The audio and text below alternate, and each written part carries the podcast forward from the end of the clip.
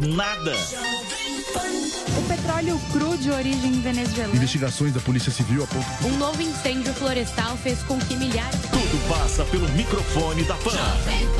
No começo da tarde, a equipe de esportes da Jovem Pan entra em campo com você. E o Palmeiras segue. Amigos da Jovem Pan. Para analisar os lances polêmicos. Em casa, pela fase atual que E está. discutir à vontade. Mas é óbvio que o problema é bem maior do Os que principais assuntos. A notícia de última hora.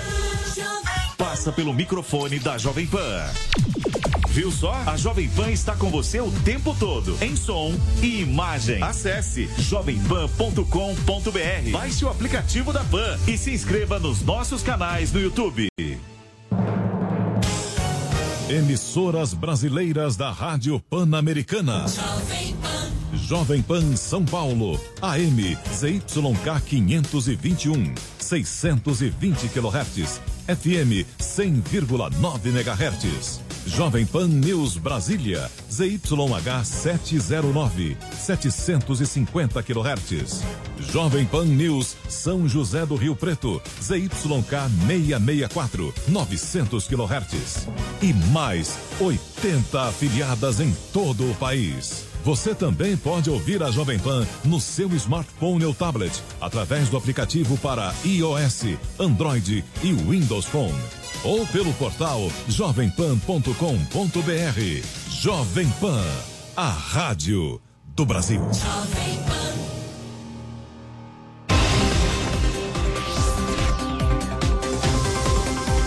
Pra cima deles. Jovem Pan. Olá, muito boa tarde para você. Seja muito bem-vindo, você ouvinte, você espectador da Jovem Pan. Começando aqui mais uma edição do Pra Cima deles. Seja sempre bem-vindo, você que nos ouve, você que nos assiste pela rede Jovem Pan News, pela rede Jovem Pan FM, também no YouTube, no nosso canal Jovem Pan News, nos aplicativos do Panflix, enfim, não faltam caminhos para você nos acompanhar. E já estamos aqui a postos para mais uma edição do Pra Cima deles. Hoje, claro, com toda a repercussão do da saída, da troca do Ministério da Saúde, a saída de Nelson Teich, que era o ministro da Saúde, deixou o cargo hoje e ao longo do programa de hoje teremos toda a repercussão disso, além de outros assuntos da semana também. Comigo aqui, Paulo Matias. Boa tarde, Paulo. Fala, Brown. Tudo bem com você? Tudo bem. Vamos, Vamos lá. vamos. A gente está na expectativa aqui, possivelmente a qualquer momento deve começar o pronunciamento, a entrevista coletiva do Ministério da Saúde com detalhes sobre essa saída do Nelson Teich, mas queria começar com as suas impressões, Paulo. O que é que você achou de mais essa mudança no Ministério da Saúde? Nelson Teich que ficou menos de um mês no cargo. Eu acredito que a coletiva esteja começando, não é, Brown? A gente já pode chamar? Deixa eu receber a confirmação aqui, é isso. Então vamos lá. Vamos lá para a entrevista coletiva em Brasília.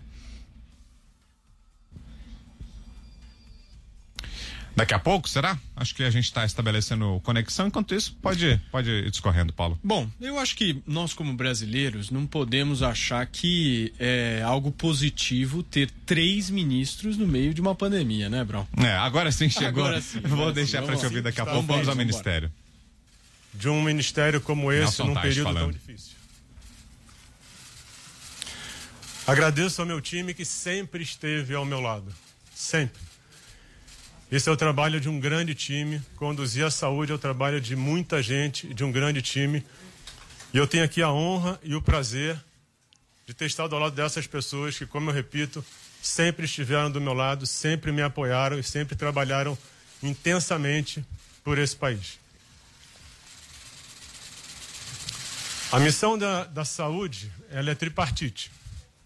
Então a gente envolve o Ministério da Saúde, o CONAS, o CONASEMS, os secretários estaduais e municipais. E isso é uma coisa que, que sai muito importante, deixar claro.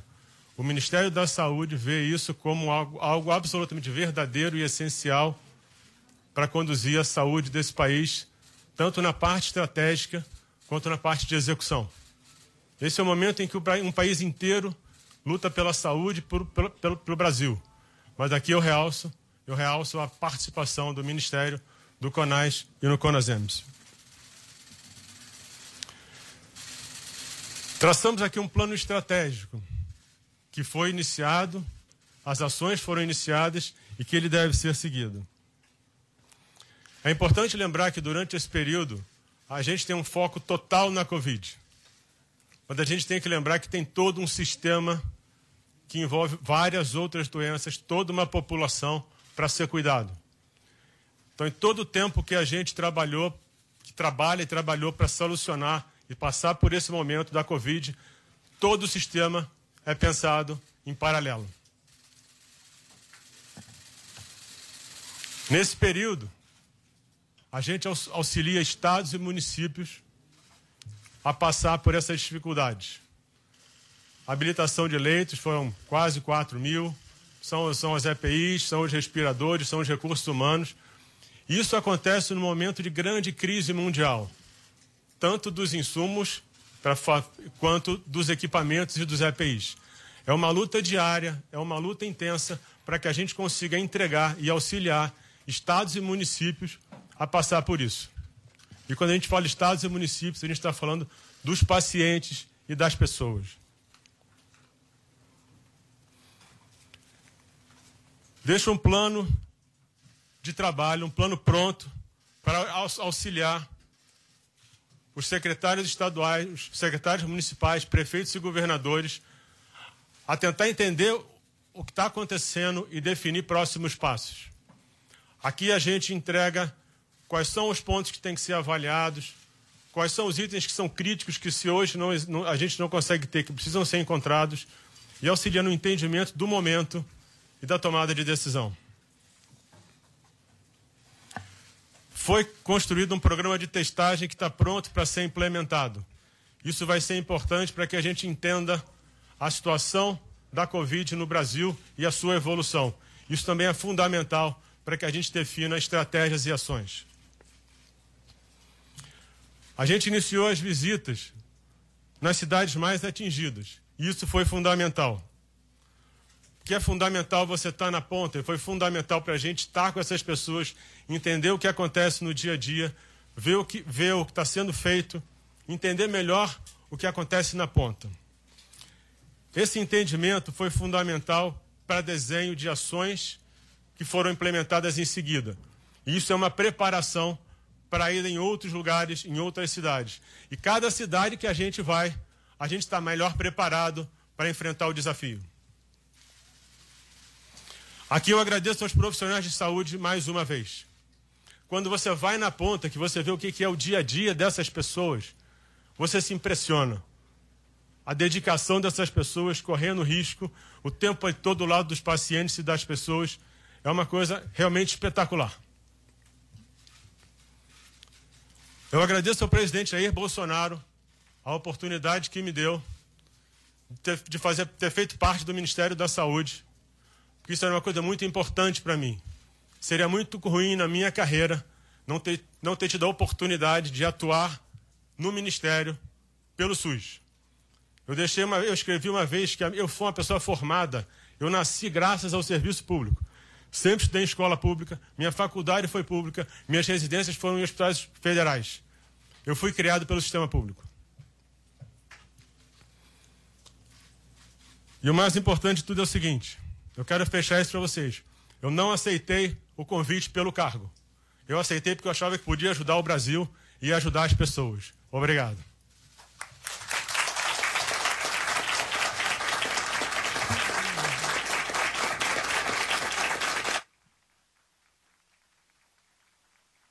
do ministro da Saúde, Nelson Quero dizer agora... que é uma honra estar aqui com essas pessoas, todos aqui que estiveram do meu lado o tempo todo. É espetacular essa equipe. E é uma honra para mim ter feito parte disso. Obrigado. E agora sim, o encerramento do pronunciamento do agora ex-ministro da Saúde, Nelson Tais, foi uma mensagem breve ali. Tais fez questão de falar sobre como foi essa curta passagem dele pelo Ministério da Saúde. Repito, menos de um mês no cargo. Ele assumiu o posto em 17 de abril e agora em 15 de maio deixa o cargo. E aí, Paulo, o que, é que achou do, do pronunciamento do agora ex-ministro Nelson Tais? Olha, Brown, eu estava conversando hoje com o Rodrigo Constantino e ele falou uma coisa que me chamou a atenção, né? No Brasil a gente não morre é, por tédio, né? Porque aqui todo santo dia tem uma novidade. Agora, É, confesso para você, eu achei que seria um pronunciamento do ministro Nelson Teich um pouco mais enfático, né? Com algumas questões um pouco mais objetivas nesse sentido. Ele não entrou em nenhuma questão política, né? Enfim, Falou apenas e, sobre e ainda, coisas técnicas. E ainda, eu anotei aqui uma frase dele que me chamou a atenção: seria muito ruim para minha carreira não ter passado por aqui, ou seja peraí, a preocupação dele é com a carreira no momento de assumir. Enfim, é, não, não acho que transmitiu uma boa mensagem ao país essa, essa finalização aí no Ministério é, da Saúde e num período tão curto, né? Eu acho que o, o, a razão é, que o ministro Nelson Teich deveria ter abordado é exatamente uma possível interferência, uma falta de autonomia que o presidente da República pudesse lidar, é, não ter lidado. Eu acho que existia necessidade, Brown, de entrar nessas questões, até como uma forma de transparência ao Brasil do que aconteceu. E o mais importante, Brown, eu queria fazer esse destaque. É, nenhum dos dois, nem o presidente Bolsonaro nem muito menos o ministro Nelson Taj, foram obrigados a selar esse acordo, essa união, através da nomeação para o Ministério da Saúde. Nenhum dos dois foi obrigado.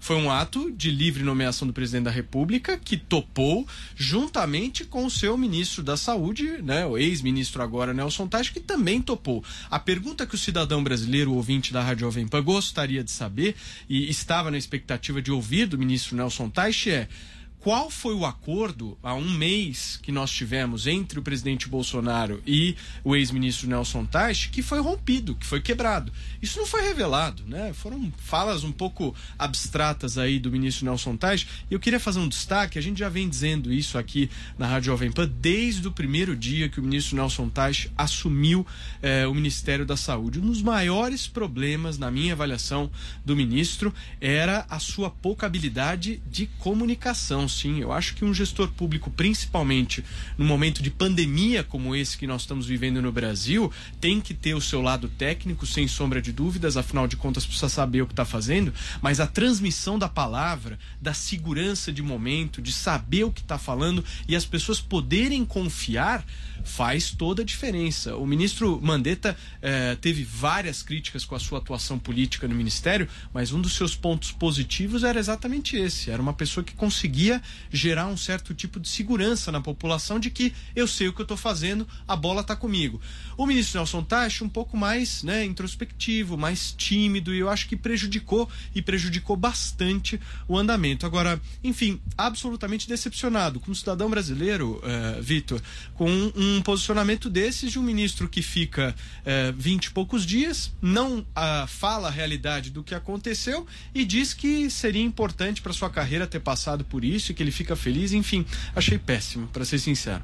Pois é, né? E ele fugiu de todas as questões que levaram mesmo à saída, né? Porque até agora não está claro, né, Paulo? A gente não, não tem a certeza sobre o que aconteceu, mas fato é que cronologicamente tudo aponta para o fato de a demissão ter sido provocada por aquela briga em torno da cloroquina, né? Porque ontem na live, inclusive, o presidente Jair Bolsonaro falou a respeito disso, disse que ele, Bolsonaro, defendia uma mudança no protocolo do Ministério da Saúde em relação à cloroquina, que é um protocolo que foi estabelecido ainda na gestão anterior do Luiz Henrique Mandetta e que prevê que a cloroquina só seria administrada já numa fase mais avançada do tratamento da doença da Covid-19. E o Bolsonaro entendia que não, a cloroquina deveria ser dada já no começo do tratamento, já nos primeiros dias da doença. E aí, ontem na live, falou inclusive que hoje teria uma conversa com o Nelson Teich, ministro da Saúde até então, para pedir essa mudança de protocolo, mas disse que o Taixe já tinha dado sinais de que toparia essa mudança no protocolo. E hoje, de fato, os dois se encontraram.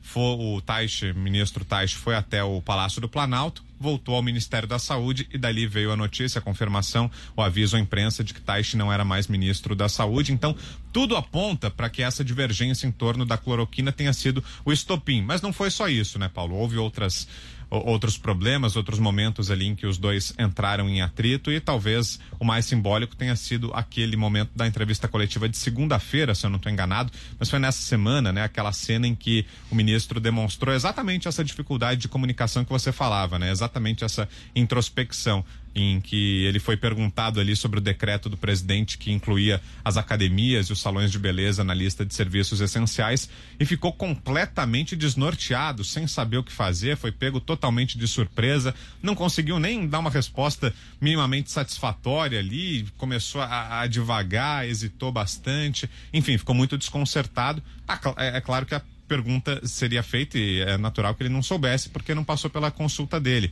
o decreto, né? Mas mesmo a forma como reagiu indica que ele realmente não estava tão seguro ou tão confortável no cargo, né? Não, sem dúvida, Brown. Eu acho que a pergunta que eu como brasileiro, você como brasileiro, os nossos ouvintes aqui da Rádio Jovem Pan fazem é o seguinte: por que que o presidente Bolsonaro trocou um ministro que não defendia a cloroquina por outro que também não defendia. Ou seja, a pergunta que fica é: meu Deus, será que quando sentaram para acordar a nomeação e a indicação ao Ministério da Saúde, não discutiram isso? Não foi posto isso de maneira clara? Qual Alguém seu, qual... mentiu, né? O ministro é disse sua... que pensava uma coisa e não pensava. Brown, que que eu acho assim, numa, numa reunião, né, onde, onde é, será indicado o ministro da Saúde, é uma entrevista, né? Então o presidente Bolsonaro com certeza deve, deva ter sentado com o ministro Nelson Taj e perguntado. É, e aí eu quero fazer uma, uma abordagem no seguinte sentido: alguém rompeu esse acordo. Se o presidente Bolsonaro topou isso, mostra que é um presidente que nomeia ministros que não pensam de acordo com ele. Então tá falando para torcida o presidente Bolsonaro se cometeu esse erro. Agora, se o ministro Nelson Taj prometeu uma agenda diferente em relação a isso ao presidente da República, sai muito pequeno do Ministério da Saúde é, é, com uma uma atuação, enfim, que não dá nem para ser avaliada, né? A gente sabe muito bem que é, quando uma pessoa entra na gestão pública leva um certo tempo até se apoderar de todos os assuntos, dos processos, de como que funciona a máquina pública, não é da noite para o dia. Então é uma, uma passagem que vai ter passado em branco. A verdade é essa. Nós tivemos um último ministro agora da Saúde, Nelson Taix, que passou em branco no ministério. Agora, nós esperávamos, como brasileiros, Brown, é, uma posição, né, uma verdade sendo esclarecida é, pelo ministro Nelson Teich. E aí, qual foi o acordo nesse sentido? Tá saindo por quê? Qual é a razão da saída? Ah, não, olha, eu fiz escolhas e decidi. Isso não é justo com o povo brasileiro. As pessoas precisam saber a razão, até para que a gente possa observar este governo e fazer as considerações de acordo com a realidade, né? Ô Paulo, a gente vai seguir nesse assunto e temos convidados aqui para repercutir essa troca no Ministério da Saúde. Ao longo desse da nossa edição de hoje do Pra Cima deles, teremos aqui convidados e já está conosco o deputado federal Kim Kataguiri. Como vai, deputado? Boa tarde, seja bem-vindo. Tudo bem, Vitor? Tudo bem, Paulo? Boa tarde a todos, boa tarde a quem nos escuta. E você, deputado, o que, é que achou dessa, dessa mudança e da saída de Nelson Teich do Ministério da Saúde? O Ministério da Saúde já estava acéfalo há algum tempo, né? O Nelson Teich não tinha nenhuma liberdade, nem autonomia para se reunir ou trabalhar com secretários de saúde, com, com os governadores. É, enfim, o que o Bolsonaro quer é alguém que siga a, a a, a, o terraplanismo sanitário que ele defende, né? Alguém que coloque a cloroquina como a salvação de é, todos os problemas. A gente teve um estudo mais robusto aí nos últimos dois, três dias mostrando que é, não é, é, tão eficaz assim a cloroquina no combate ao coronavírus, não é a solução, né? E não tem solução mágica, né? É muito fácil para um discurso populista você defender que haja uma solução mágica, mas infelizmente não há. Eu acredito que muito provavelmente ele vai colocar alguém no lugar que seja contra isolamento social, que é, defenda o libera geral como ele defende. Mas a grande verdade é que não importa quem vai assumir o Ministério da Saúde, porque quem quer que assuma vai seguir o discurso do presidente da República, que é irresponsável, que primeiro negava a, a existência do, do, do, vírus, né? colocava que tem interesse econômico por trás, que deve ser uma conspiração da China, aí depois disse que ia matar menos que o H1N1, aí quando passou os 800 mortes ele falou que não, já estava saindo ali no meio, no meio de abril, ele falou não, a curva já foi achatada, já está indo embora o vírus, Passou ali dos 5 mil mortos, ele já falando que não era coveiro, que não ia responder, e daí, que ele não é responsável por isso. Enfim, é, o governo federal, na prática, tem sido um aliado da pandemia, tem sido um aliado, na tem sido um aliado da disseminação do vírus. A gente não tem coordenação do governo federal. Aliás, como a gente tem uma estrutura federativa, né, que acho que em termos de mundo, é, o lugar que a gente melhor poderia comparar é os Estados Unidos, ele poderia muito bem fazer um programa como o presidente Donald Trump fez é, concedendo os dados e a coordenação da Secretaria de Saúde dos Estados Unidos para os governadores e fazendo a liberação em três passos, né? Ou seja, aqueles estados com menos casos e com maior capacidade do sistema de saúde vão fazendo a reabertura da economia e aqueles com maior colapso no sistema e com condições mais precárias de atender os cidadãos é, adotam medidas mais restritivas. É esse tipo de coordenação que se espera do presidente da República, né? Presidir a República. Mas infelizmente não é essa postura que a gente vê. Paulo. O Kim, eu queria te perguntar exatamente sobre essa postura que você mencionou, né? Nós tínhamos um Mandetta que era um pouco uh, uh, reticente em relação à cloroquina, hidroxicloroquina e deixava isso muito claro, né? Aí houve a troca do Mandetta. Aí o presidente Bolsonaro escolheu o agora ex-ministro Nelson Taj. E também contrário à cloroquina e à hidroxicloroquina, visto as suas ações do Ministério. Qual a lógica disso, Kim? Como é que você enxerga isso? Por que então trocar é, um ministro que pensa de uma forma por outro que pensa da mesma forma. E a pergunta que fica é o seguinte: não seria melhor o presidente Bolsonaro indicar alguém é, que fale a mesma língua dele, como por exemplo um Osmar Terra? É, eu concordo plenamente com você, Paulo Matias. É, não vejo racionalidade, né? Ele trocou basicamente é, um ministro que tinha a mesma linha de pensamento e não dá para ele se fazer de desavisado, falar que foi uma surpresa o Nelson Teich defender as posições que defendeu, né? Porque já tinha aquele artigo famoso do LinkedIn em que o Nelson Teich havia defendido as medidas de isolamento social, havia demonstrado seu ceticismo em relação ao tratamento com a cloroquina e a azitromicina. Então, o presidente Jair Bolsonaro, a meu ver, atuou simplesmente por mero ciúme, por mera picuinha, né? No meio de uma pandemia, trocar a estrutura toda do Ministério da Saúde porque ele achou que seu antigo ministro estava aparecendo demais. Aí trocou por um novo ministro com a condição de é, não que esse novo ministro não tivesse reuniões públicas com os governadores e que não concedesse entrevistas coletivas é, abertamente, como o Mandetta costumava fazer, o que é natural em toda democracia, é, mesmo em todos os países da Europa, mesmo nos Estados Unidos, os protagonistas do combate à pandemia naturalmente são os ministros e os secretários de saúde, né? Afinal de contas, é antes de qualquer coisa uma pandemia, né? uma crise sanitária realmente o que faria mais sentido pro presidente da República seria colocar um terraplanista sanitário que tivesse de acordo ali com a visão de mundo dele de que precisa liberar tudo, de que é fazer aquela aquela loucura que ele defende, né, que é imunização, né, de, de rebanho, quando na verdade os países mais desenvolvidos, né, que tentaram fazer isso, você teve uma infecção e um número de mortes muito alto, muito grande, e só 10 ou 20% da população desses países, que têm condições muito melhores do que o Brasil, conseguiram efetivamente imunizar sua população. Então, é basicamente o presidente da República continua utilizando uma pilha de corpos como palanque político e, infelizmente, enquanto ele permanecer lá, esse vai ser o cenário é, da saúde brasileira. E peço que o senhor continue com a gente também, deputado. Estamos recebendo agora também o senador Randolfo Rodrigues, líder da minoria no Senado. Como vai, senador? Boa tarde, seja bem-vindo. Vitor, Paulo, Kim, que também está participando do programa. É um prazer estar falando com todos vocês. Ô, ô senador, o senhor teme pelo próximo nome escolhido pelo presidente Jair Bolsonaro, o que tudo indica, né? A gente tem falado isso aqui. O próximo ministro deve sim ser alguém alinhado ao presidente Bolsonaro naquilo que se refere ao coronavírus, né? Deve ter um pensamento mais próximo do presidente do que tinham o ex-ministro Mandetta e agora o ex-ministro Tais também. Ambos não estão alinhados com o presidente. O senhor vê com preocupação a possibilidade da nova escolha, a nova escolha, possível nova escolha do presidente?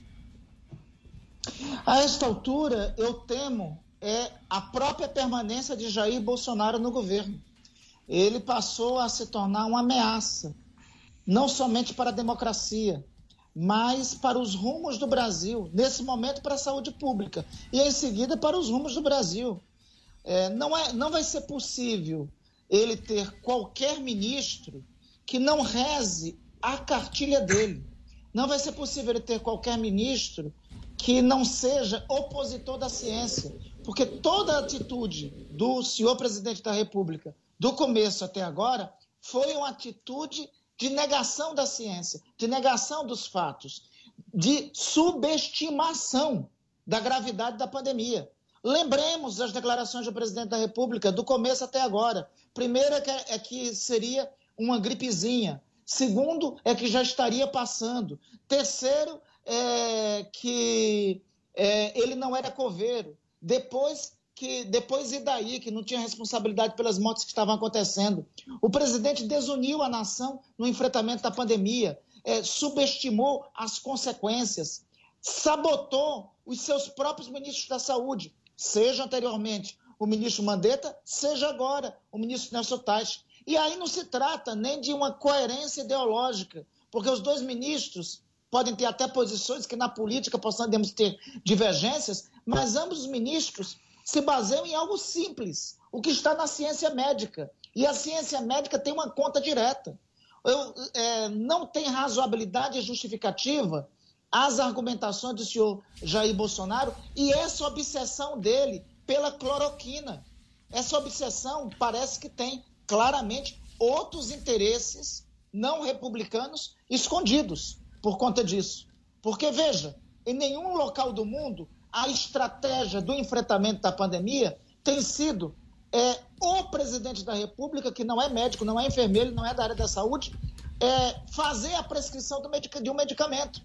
Em todos os países do mundo, qual é o papel do chefe de Estado, do chefe do governo? Liderar a nação no enfrentamento da pandemia, deixar o enfrentamento por parte dos técnicos, unir os políticos de diferentes vertentes, diferentes posições, seja de direita, de, de esquerda, seja favorável ao governo, né? e adotar o isolamento social. Todos os países fizeram isso. Os únicos países que negaram isso, é a Bielorrússia e o Turcomenistão, que são dois regimes autoritários. O presidente recentemente veio falar do exemplo da Suécia. A Suécia não adotou isolamento social no começo da pandemia, mas logo em seguida adotou. E o não adotar logo no começo, assim como a Itália, custou um gravíssimo, teve um gravíssimo custo é, de mortes é, de cidadãos daqueles dois países. Nenhum país do mundo, nenhum país do mundo, Vitor, Paulo, Kim, tem enfrentado tão mal a pandemia quanto o Brasil. O Brasil tem enfrentado a pandemia dividindo as suas autoridades, criando antagonismos entre seu povo e sem se basear na ciência. Né? O presidente ontem levantou é, crime de desobediência civil por parte de governadores e prefeitos, quando tem mais de 13 mil podemos estar chegando daqui a pouco, lamentavelmente, a 15 mil brasileiros, 15 mil famílias brasileiras que perderam um ente querido. E o presidente não tem compaixão nenhuma. Então, o meu temor a essa altura é a continuação de Jair Bolsonaro no governo da República. Paulo. Senador, boa tarde. Eu queria entrar num assunto da questão econômica, né? A gente sabe toda essa luta para salvar vidas que está acontecendo no país, os esforços dos governos, enfim. Mas esse assunto da pauta econômica também envolve vidas, né? Eu queria um pouquinho a avaliação do senhor é, sobre essa falta de um plano claro de saída disso. As pessoas que nos escutam agora na Rádio Jovem Pan estão, pelo menos aqui em São Paulo, já há praticamente dois meses de quarentena, né? E não há um, uma luz no final desse túnel, não há é, uma mensagem clara, uma previsão, não há nada, absolutamente nada. O que há é o fique em casa e fique em casa. É, e ao longo do tempo a gente vê as taxas de isolamento social caírem porque a necessidade do bolso das pessoas chega, né, senador? A gente vê a área pública por muitas vezes com seus privilégios mantidos, seus salários intocáveis, mas o povo, a realidade das pessoas é, que tem que conviver num isolamento social numa casa de 10 metros quadrados, 15 metros quadrados, aonde vivem 5, 6, 7 pessoas, é bem diferente. Então eu queria ouvir do senhor como é que o senhor enxerga essa possível reabertura econômica e como que ela poderia acontecer e principalmente como é que os senhores, senadores, senadores da República estão atuando para que isso venha a acontecer? Paulo, primeiro eu tenho um acordo com você. É, foi criado no Brasil um falso debate, uma falsa dicotomia, um falso antagonismo entre saúde, vida das pessoas e é, a economia. Vamos primeiro partir do pressuposto: não tem um país do mundo que vá passar por essa crise sanitária sem impacto para a sua economia. Uns mais, outros menos. A China teve uma retração nesse primeiro trimestre de 4, 5% do seu produto interno bruto. Pro, o próprio Estados Unidos está falando de uma retração que pode ser até o final do ano de 5, 6%. A zona do euro todinha está tendo impacto. As avaliações da economia brasileira vão do próprio Ministério da Economia, na hipótese mais otimista de uma retração de 5, 6%, isso adotado isolamento social ou não adotado, até as avaliações que eu considero mais realistas de renomados economistas que falam de uma retração de até dois dígitos, chegando de no, indo de 9% até 11%. Nós podemos ter já em abril 20 milhões de brasileiros desempregados. Só que veja, qual, é, qual me parece que a receita mais racional e mais razoável? É adotar as medidas de combate à pandemia tão logo, e a medida que a ciência adota é a medida do isolamento social, para o quanto antes sair da crise sanitária começar a recuperação econômica. Eu concordo com você que nesse momento, ao invés do presidente ficar insistindo em brigar com os governadores, ele poderia procurar um acordo com os governadores e apresentar um plano para a nação de retomada da economia. Esse plano não está apresentado. Veja, é, eu, o mundo todo está debatendo. Eu, inclusive, apresentei projeto. Aí, já respondendo a pergunta que você me fez, eu apresentei nessa semana no Senado o projeto 26, 22, que apresenta um programa de renda mínima, de renda básica da cidadania permanente. Isso é para ter aqui no Brasil? Não. É porque isso está tendo em todo mundo.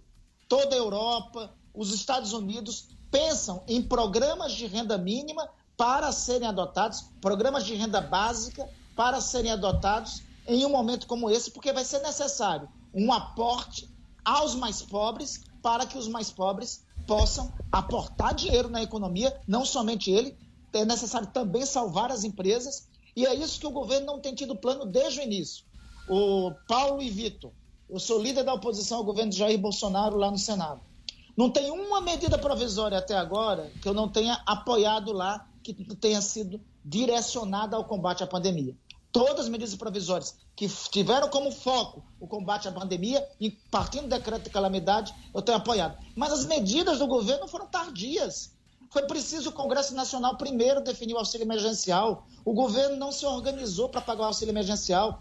Tem um projeto que foi aprovado no Congresso de apoio às microempresas para salvar nesse, nesse período. O presidente da República não se manifestou ainda sobre a sanção ou veto desse projeto. O segundo auxílio emergencial, que foi um projeto de minha autoria, que foi aprovado, só ontem foi sancionado em parte e não sancionado como devia. O Brasil ainda é um dos países do mundo, é ainda é um dos países da OMC, da OCDE, que menos tem gasto do seu produto interno bruto no enfrentamento da pandemia. Senador. E é necessário no enfrentamento da pandemia três diretrizes: salvar vidas, proteger os mais pobres e salvar as empresas. Intervalo rápido agora para você que nos acompanha pela rede Jovem Pan News. Daqui a pouco a sequência do nosso Pra Cima Deles. Até já. Para você que segue com a gente aqui em São Paulo, em AM, FM e também por imagens nos assistindo, quero fazer a pergunta agora ao deputado Kim Kataguiri, que segue com a gente. O, deputado, o senador Randolph agora falou que teme pela permanência de Bolsonaro no cargo. Queria saber a, a, leitura do senhor em relação a isso. Defende nesse momento, por exemplo, impeachment do presidente Jair Bolsonaro, não só porque nesse momento há, há, duas argumentações principais em relação ao impeachment de Bolsonaro, né? A gestão da crise sanitária do coronavírus, mas também aquele caso da interferência na Polícia Federal, a suposta interferência que foi acusada pelo ex-ministro Sérgio Moro. No momento, independentemente da, da, da justificativa, o senhor defenderia impeachment do presidente Jair Bolsonaro, deputado? Olha, Vitor, o Bolsonaro ele é tão ruim, mas tão ruim, que eu nunca concordei tanto com o senador Randolfo Rodrigues. E olha que a gente. É, eu tive várias discordâncias com ele, principalmente durante o período é, do impeachment da presidente Dilma Rousseff. Mas a realidade é a seguinte, né? O presidente da República é um criminoso, cometeu crime é, ao é, interferir na Polícia Federal, né, para beneficiar os próprios filhos, né? E aliás, você tem muita fake news bolsonarista falando que não tem nenhuma investigação no âmbito da Polícia Federal no Rio de Janeiro. Há sim dois inquéritos que envolvem o senador Flávio Bolsonaro, né? E além disso, a conduta também é, criminosa do presidente da República no combate ao coronavírus. Né? E também, né, e aqui eu acho que do ponto de vista econômico, eu tenho uma concordância do senador Randolph, que é o estudo que inclusive a própria Jovem Pan já divulgou, do MIT em parceria com o Fundo Monetário Internacional, que mostrou que realmente as medidas mais é, duras, restritivas, quanto antes forem tomadas, mais rapidamente a economia pode é, voltar a crescer. Né? Isso é o que a gente tem de evidência científica, que é o que justamente os países é, mais desenvolvidos, em regra, têm feito. Porém, eu acho que nós temos é, uma discordância em relação a gasto público. E nisso eu critico duramente também a política que tem sido adotada pelo presidente Jair Bolsonaro e, surpreendentemente, com a anuência, apesar de uma anuência contrariada, do ministro Paulo Guedes, né? Nós temos aí um jogo de cena, por exemplo, no plano Mansueto que foi aprovado agora é, no Congresso Nacional, né? Então, no Senado, o ministro Paulo Guedes faz um acordo para congelar o salário dos servidores. Na Câmara, o Bolsonaro manda o seu líder do governo, Major Vitor Hugo, acabar com esse congelamento. Paulo Guedes coloca uma pressão no Bolsonaro, o Bolsonaro fala que vai vetar a modificação que ele mesmo propôs por meio do seu líder Major Vitor Hugo. E aí, o que, que acontece? Ele demora o máximo possível para sancionar essa lei, para dar tempo dos governadores aumentarem desde já o salário dos seus servidores no momento de crise. Né? Você tem até um absurdo no Mato Grosso, você tem discussão de aumento de salário de 70% no momento de pandemia, em que a maior parte dos brasileiros ou está vivendo de auxílio emergencial, ou pior, o empresariado é, do meio de, de serviços ou de aviação que está com patrimônio negativo, que está se endividando, que está sofrendo, o presidente da República fazendo acordo com os governadores para jogar para a plateia que ele está congelando o salário, mas na verdade ele está permitindo que os governadores é, aumentem esse salário antes que o projeto seja sancionado. Tanto que o próprio governo orientou sim para o aumento do salário dos servidores é, do Distrito Federal que nós votamos na Câmara nessa semana. E mais do que isso, também publica uma medida provisória, o Bolsonaro que, e a militância bolsonarista que vive falando, não, tem que prender governador que está utilizando é, a, a, pandemia para fazer corrupção. Isso eu concordo plenamente. Quem está roubando durante a pandemia tem que ter uma pena, inclusive eu tenho um projeto para isso, mais dura do que quem rouba em situações comuns, digamos assim. Aí ele solta uma medida provisória relativizando, né, conceituando erro grosseiro, livrando da responsabilidade, principalmente para fins de improbidade administrativa e também tem muita besteira sendo falada do ponto de vista é, do direito sobre essa questão da improbidade administrativa, porque é uma das únicas é, é, punições, né, é uma, uma das únicas legislações que a gente tem que não é essencialmente penal, mas efetivamente tem uma punição, tem pena de prisão. Aí o presidente da República lança uma medida provisória que beneficia esses mesmos governadores e prefeitos que estão fazendo um mau uso da máquina pública, que estão muitas vezes, né, fazendo compras irresponsáveis com superfaturamento, com má qualidade ou até sem sequer entregar, é, verificar se, esse, se esses insumos médicos hospitalares vão ser entregues. Ele faz uma medida provisória para livrar todo mundo, inclusive ele mesmo, porque a partir do momento que ele tem um fundamento técnico do Ministério da Saúde, que a melhor medida a ser tomada é o isolamento, e ele mesmo não implementa essa medida, ele incorre sim no crime, ele incorre, perdão, ele incorre sim em improbidade administrativa, né? E aí ele também livra a própria cara publicando essa medida provisória. Então, enfim, o governo Bolsonaro tem se tornado uma farra de gasto público, uma farra para os governadores, uma farra para os prefeitos, tudo isso com a participação, com a anuência, com os acordos de Jair Bolsonaro, que apesar de gritar para fora que não faz acordo, vai lá e abraça Rodrigo Maia falando que eles voltaram a namorar, né? Seja bem-vindo de volta, você que nos acompanha pela rede Jovem Pan News, esse é o deputado Kim Kataguiri. Seguimos aqui no nosso Pra Cima deles, trazendo toda a repercussão da saída de Nelson Tais do Ministério da Saúde e recebendo agora também o ex-deputado federal Roberto Jefferson. Como vai, deputado? Boa tarde, seja bem-vindo. Prazer falar você, prazer falar a Rádio Jovem Pan. Ô, ô, deputado, queria que o senhor começasse falando sobre as críticas que fizeram agora anteriormente. O senhor pode acompanhar tanto o senador Randolfo Rodrigues como o deputado Kim Kataguiri. O senador Randolph falou que teme pela permanência de Bolsonaro no cargo, fez críticas aí à falta de ações na área econômica. O deputado Kim Kataguiri disse que Bolsonaro é um aliado do vírus, falou em terraplanismo sanitário. Como é que o senhor vê essas críticas? Concorda com elas ou não? Eu concordo que eles são homens de oposição e fazem o discurso de oposição. Cumprimento os dois pela qualidade do discurso, a loquacidade do discurso. Eles têm um público que é alvo para eles, é o público que os elege. não sei o Kim, porque o Kim foi eleito aí na, no vendaval do, do Bolsonaro. Ele foi eleito com apoio do eleitor do Bolsonaro. Eu não sei se ele tem independência aí desse eleitor, se esse eleitor vai admitir esse discurso dele.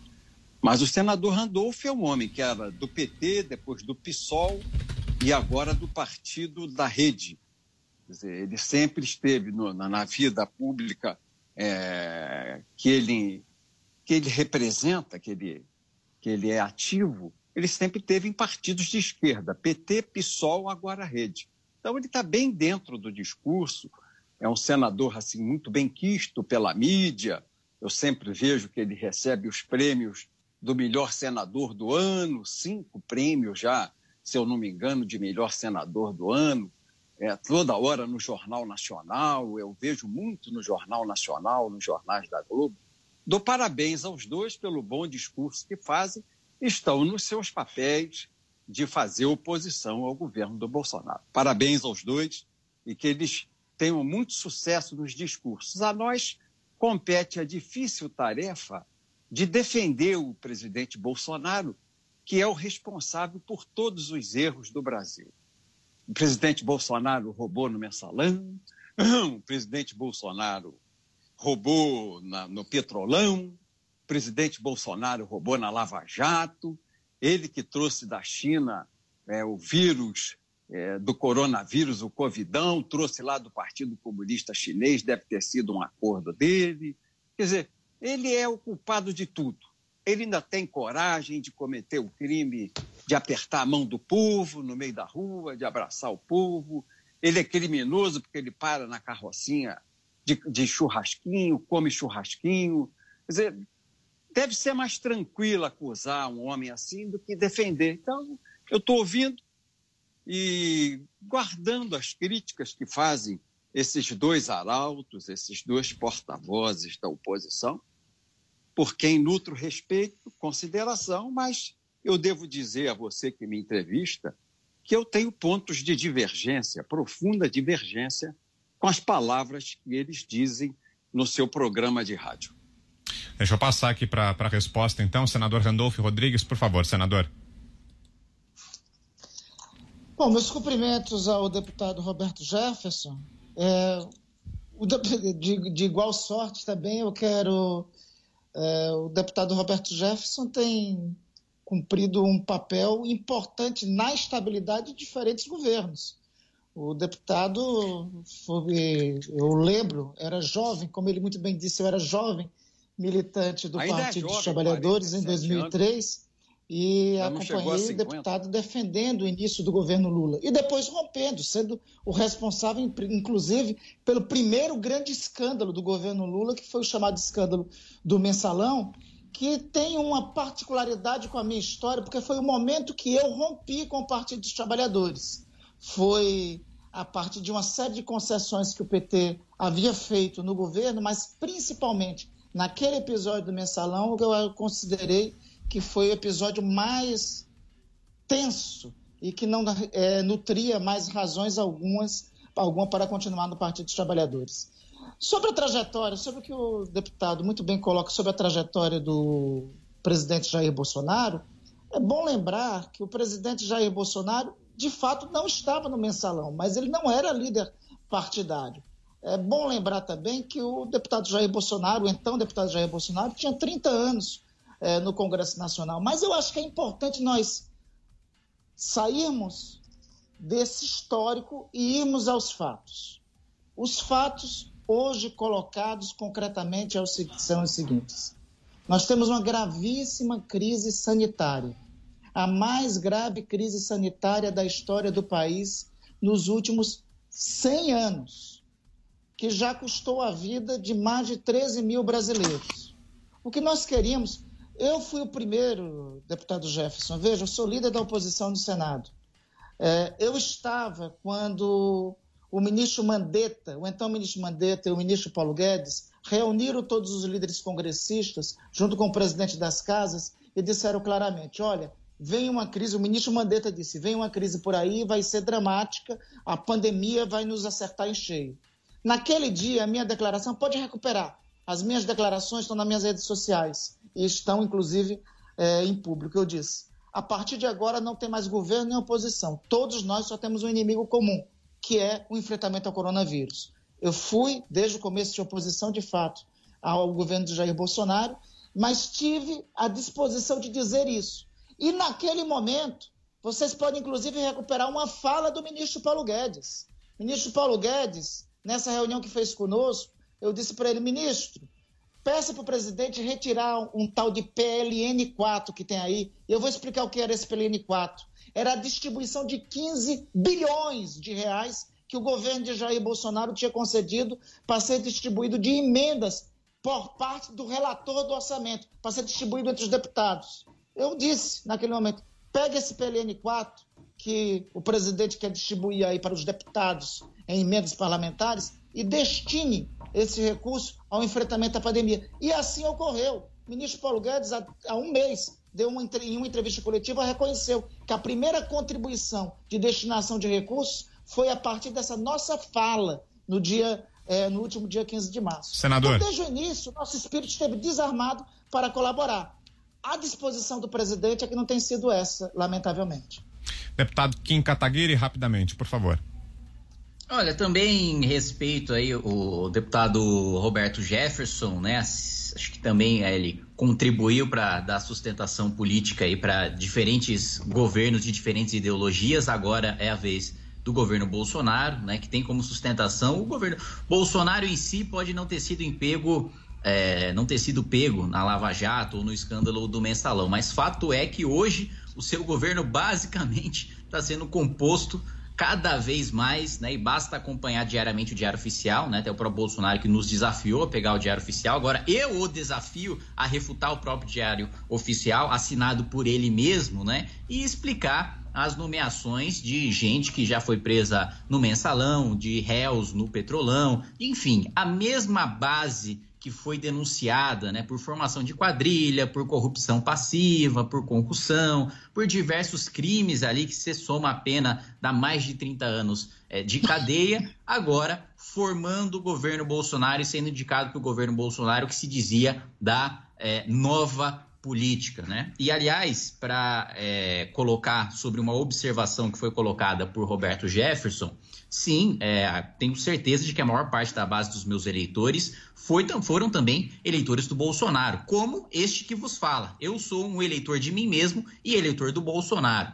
Agora, coisa diferente de ter votado em Bolsonaro para impedir um mal, maior, que apesar de tudo ainda considera um mal maior o Partido dos Trabalhadores, mas o Bolsonaro tem se esforçado para tentar superar, ele está ali correndo rápido e forte com seu porte de atleta para tentar superar essa marca de autoritarismo e corrupção do Partido dos Trabalhadores, mas eu ainda não considero que tenha chegado. Mas apesar de tudo isso, é preciso separar quem votou em Jair Bolsonaro de quem é militância bolsonarista cega e se nega a enxergar o diário oficial e se nega a enxergar o recorde de emendas parlamentares. Nem Michel Temer, né? Em abril, agora, para quem não sabe, Bolsonaro bateu o recorde de pagamento de emendas parlamentares. Nem Michel Temer aprovando a reforma do ensino médio, PEC do teto, fim do imposto sindical, peitou os sindicatos reforma trabalhista, passando por duas denúncias, conseguiu gastar tanto do dinheiro público assim com emenda parlamentar e ainda tem o discurso hipócrita de que está preocupado com a economia. Pelo amor de Deus, um presidente da República que tem um gasto do cartão corporativo, né? E ele também tenta mentir falando que os gastos foram por causa da viagem da China. Tira a viagem da China, os gastos ainda são 60% maiores do que do governo Dilma e do governo Temer. Aí a Secom vai lá e diz: não, é porque a família de Jair Bolsonaro é muito grande, né? Ele precisa sustentar os filhos todos os filhos com mandatos parlamentares e todos eles também preocupadíssimos com a economia, utilizando o dinheiro da cota parlamentar para alugar, alugar carro, segurança particular, é, pagando a própria gasolina, né? enfim, utilizando o dinheiro do mais pobre, né? Que justamente está sofrendo mais com a pandemia e com o desemprego, para financiar os próprios privilégios, ainda que Deputado. eles tenham esse discurso de moralidade e de defesa dos empregos, Sim. destruindo os empregos com criação de gasto público e entregando mais de 100 bilhões em cargos comissionados para os corruptos que eles sempre disseram combater. Paulo. É, nós temos aqui o ex-deputado Roberto Jefferson. O senhor me escuta, deputado? Eu acho que ele deve estar tá, tá, tá, sendo conectado, Paulo, mas peço que você faça a Perfeito. pergunta então e, e se o deputado queria, estiver na escuta, ele responde. Eu queria que o deputado Roberto Jefferson me respondesse o seguinte: nós eh, teremos agora, se for confirmado o general Eduardo Pazuello eh, para o Ministério da Saúde, o terceiro ministro da Saúde.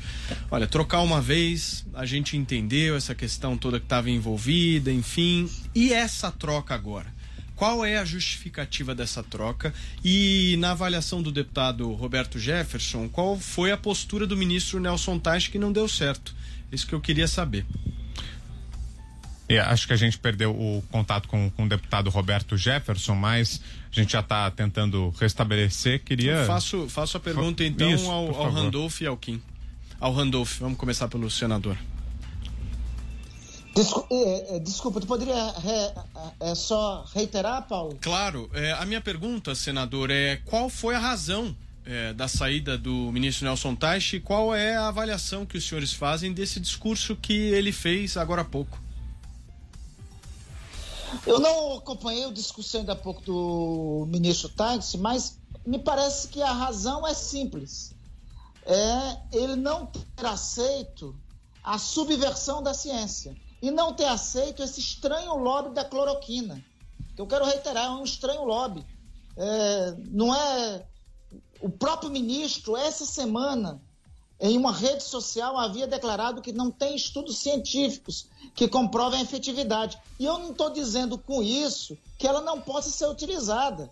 Nós estamos diante de uma novidade para a humanidade. Esse vírus não tem seis meses de, de surgimento. A humanidade sempre convive com vírus e toda vez que, vive que surge um vírus novo, é um desafio para a humanidade, para o conhecimento humano, para o conhecimento científico enfrentá-lo. Então, várias alternativas têm que ser feito. Pode ser feito é, tratamento com cloroquina, pode ser feito uma combinação com azitromicina, com uma combinação de vários. Vários pode ser feito. Mas não tem comprovação científica que o uso único e exclusivo de, é, dessa substância pode ter efetividade. E eu estou falando isso, até me atrevendo a falar disso, porque eu não sou médico, eu não sou pesquisador da área da medicina, mas eu sei ler o que a medicina nos diz até agora, o que todos os especialistas falam, o que os conselhos de medicina falam, o que a Organização Mundial de Saúde fala. Numa, diante de uma crise como esta, em quem eu tenho que escutar?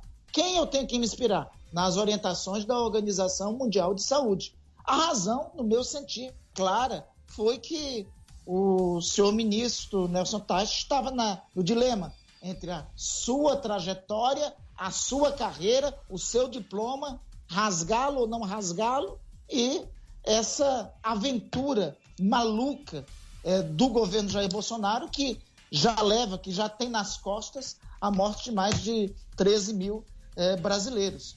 Eh, eu espero que não tenha nenhum terraplanista para assumir o Ministério da Saúde. Eu espero pelo menos que tenha um ministro da Saúde a essa altura que não atrapalhe.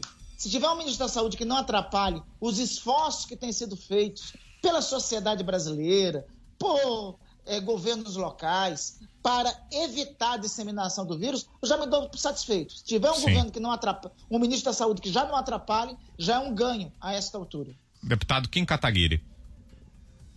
Acho que sobre a saída e aí substituição do Nelson Teich, é, não sobrou muito para eu falar depois do que eu já afirmei, né? Eu acabei de ler a notícia aqui de que o, o Dr. Ray já se colocou à disposição para ser ministro do Bolsonaro. É, é isso, é o que sobrou do governo Bolsonaro, é uma piada, não sei, ele vai indicar o João de Deus agora para fazer as curas ali pro, pro coronavírus, né? Ele vai é, vender a, a, a semente da salvação, eu não sei, é, agora é, é, não sobrou mais, mais, mais governo, né? Acho que é o que, que foi- já foi colocado aqui, né? Quanto mais tempo o governo Bolsonaro permanece no poder, mais tempo o país fica à deriva, mais tempo a economia afunda com esse desastre é, é, desenvolvimentista aí, que seria um excelente programa para o governo Dilma para o Brasil, agora sendo promovido pelo Bolsonaro, né? As emendas parlamentares também seriam, é, é, sei lá, um- um- uma excelente política de governo de alguém que foi condenado no, no- no mensalão ou no petrolão, e... mas não, acho que não, não, não sobrou mais muito o que comentar, Vitor e, e- Paulo, sobre isso. Independentemente de quem assumir, vai ser um fanático que vai seguir as ordens do presidente da República e vai ceder aos seus arroubos autoritários e anticientíficos e, enfim, é, é, é isso. Ok. Paulo Matias, sua pergunta, Paulo. Deputado Roberto Jefferson, o senhor me ouve agora? Ouço, me desculpe, mas eu não consigo eh, entrar no vídeo. Mas o Mas rádio sem problema. ouvindo. Sem problema. Rádio eu estou ouvindo. Sem Isso problema. eu não consigo entrar. Deputado, eu questionei o senhor. Nós tivemos aí a segunda troca no Ministério da Saúde eh, no meio de um processo como esse que nós estamos vivendo, de uma pandemia acentuada no Brasil, né? Eh, a gente viu o ministro Mandetta saindo de uma maneira. Eu queria que o senhor fizesse uma avaliação dessa saída do ex-ministro Nelson Teich. O que que deu errado aí nessa história e por que um ministro não ficar nem 30 dias no cargo, deputado? É, houve algum problema. A, a crise é muito aguda, é muito intensa. Você tem aí, com esse, essa política de lockdown, fechamento mais radical que nós estamos vivendo, é um desespero de desemprego, fechamento de empregos. Aqui no Rio, hoje, a churrascaria Fogo de Chão demitiu 690 pessoas e mandou a conta para o governador do estado, segundo a CLT, a Consolidação das Leis do Trabalho, para pagar a indenização dos 690 funcionários, porque a churrascaria não tem como fazer. Então, nós estamos vivendo uma crise muito aguda, muito tensa, o povo muito acuado em casa, muito amedrontado. A gente vê o noticiário de imprensa é muito no sentido de atemorizar as pessoas. É, é- é- parece um necrológio, uma coisa assim, que todos morrerão, como foi na gripe espanhola na década de 20, que morreram 100 milhões de pessoas. Deputado, Não, desculpe eu- interrompê-lo, desculpe interrompê-lo, deputado, é porque realmente eu acho que é necessário. Deputado, é, não foi o povo que escolheu o Nelson Teich, não, foi o presidente Bolsonaro. Deputado, eu queria que o senhor abordasse exatamente essa escolha, porque nós brasileiros, aqui deste lado, deputado, nós não estamos entendendo, porque há um mês o deputado, o, o ministro Nelson Teich sentou com o presidente Bolsonaro e ambos acordaram algo que a gente não sabe e que muito provavelmente não tenha sido cumprido. Agora, a gente quer uma avaliação, eu entendo essa questão eh, social, econômica que nós estamos vivendo no Brasil e concordo com o senhor, a situação realmente está crítica. Agora, em nada disso tem a ver com a situação eh, da demissão do ministro Teich. Eu gostaria que o senhor se atesse a isso. O que aconteceu e como é que pode, na minha avaliação, um governo ter três ministros da saúde no meio de um processo pandêmico como esse que nós estamos vivendo? É essa abordagem que eu queria que o senhor se atesse. Eu não vi a entrevista do ministro Nelson eh, da- do pedido de demissão. Sei que ele pediu demissão. Eu vi agora no início da tarde que o ministro Teich teria pedido demissão, mas não vi a motivação. Ele não disse à opinião pública, tampouco à imprensa, a motivação do seu pedido. Eu quero crer que alguma divergência houve sobre a política de saúde a ser exercida pelo Ministério. Alguma coisa atritou, conflitou entre a determinação do presidente e o exercício dele. O que ele queria fazer e o que o presidente aceitou que ele fizesse. Eu não sei a razão eh, do motivo dele ter pedido demissão. Eu quero dizer a você que eu conheço o doutor Nelson Tait. É um grande médico. É um, um oncologista, implantou aqui no Rio de Janeiro, no Hospital do- das Américas, o Centro de Oncologia Integrada, onde eu me tratei, eu fiz cirurgia no Hospital das Américas de uma doença que tive tumoral e me tratei no Centro Oncológico Inte- Integrado. É um espetáculo serviço e ele é um homem de altíssima qualidade, de altíssima qualificação. Deputado, quero agradecê-lo muito aqui ao ex-deputado federal Roberto Jefferson, esteve com a gente aqui no nosso Pra Cima deles. Boa tarde, deputado. Obrigado. E agradeço também ao senador Randolfo Rodrigues e também ao deputado federal Kim Kataguiri que estiveram com a gente. Paulo Matias, valeu, Paulo, pela parceria. Você segue por aqui, né? Na sequência. Valeu, Brão. Vem o Tamo aí. 3 em 1. Vem 3 em 1, vamos que vamos. Bom trabalho pra você, até mais tarde.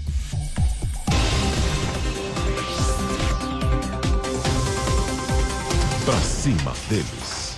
Jovem Pan. Aconteceu? Está aprovado. Votaram sim. Passam pelo microfone Jovem Pan. A polícia do Rio de Janeiro faz mais uma grande apreensão. A Venezuela sofreu um novo depois da polêmica gerada pelas críticas do presidente Jair Bolsonaro. Hoje eu falo de Washington, capital dos Estados Unidos. E a melhor análise, com um time de comentaristas que não deixa passar um detalhe. O governo vem estimulando a concorrência através da. Se o presidente não fosse o pai de Eduardo Bolsonaro, eu acho que o Brasil fica com essa conversa é, é muita lei e pouca vergonha. Mas escuta, vamos deixar claro aqui. Na Jovem Pan, você ouve e entende a notícia com um time imbatível de comentaristas. Ouça a Jovem Pan a toda hora e em qualquer lugar. Com o aplicativo da PAN, você pode assistir mais de 12 horas de programação ao vivo, jornalismo de primeira, política e tudo sobre o seu time do coração. Ouça a Jovem Pan News, a Jovem Pan FM e as afiliadas da PAN de todo o país. Tudo ao alcance de um toque. Baixe agora. É o do ícone vermelho, disponível para todos os smartphones. O inimigo é invisível. Uh, with this invisible enemy, we don't want that. Coronavírus. Coronavirus pandemic. Países inteiros vigilantes e unidos contra o coronavírus. E só existe um remédio possível: a informação. Nossos repórteres no Brasil, nos Estados Unidos e na Europa informam em tempo real, 24 horas por dia, os desdobramentos da crise que está mudando o mundo. A Jovem Pan, como sempre, está atenta aos fatos. Nossos microfones e câmeras registram o que de mais importante você precisa saber. A cobertura completa da guerra contra o coronavírus ao vivo. Você acompanha na Jovem Pan News, no rádio e no canal no YouTube. Jovem Pan sempre com você.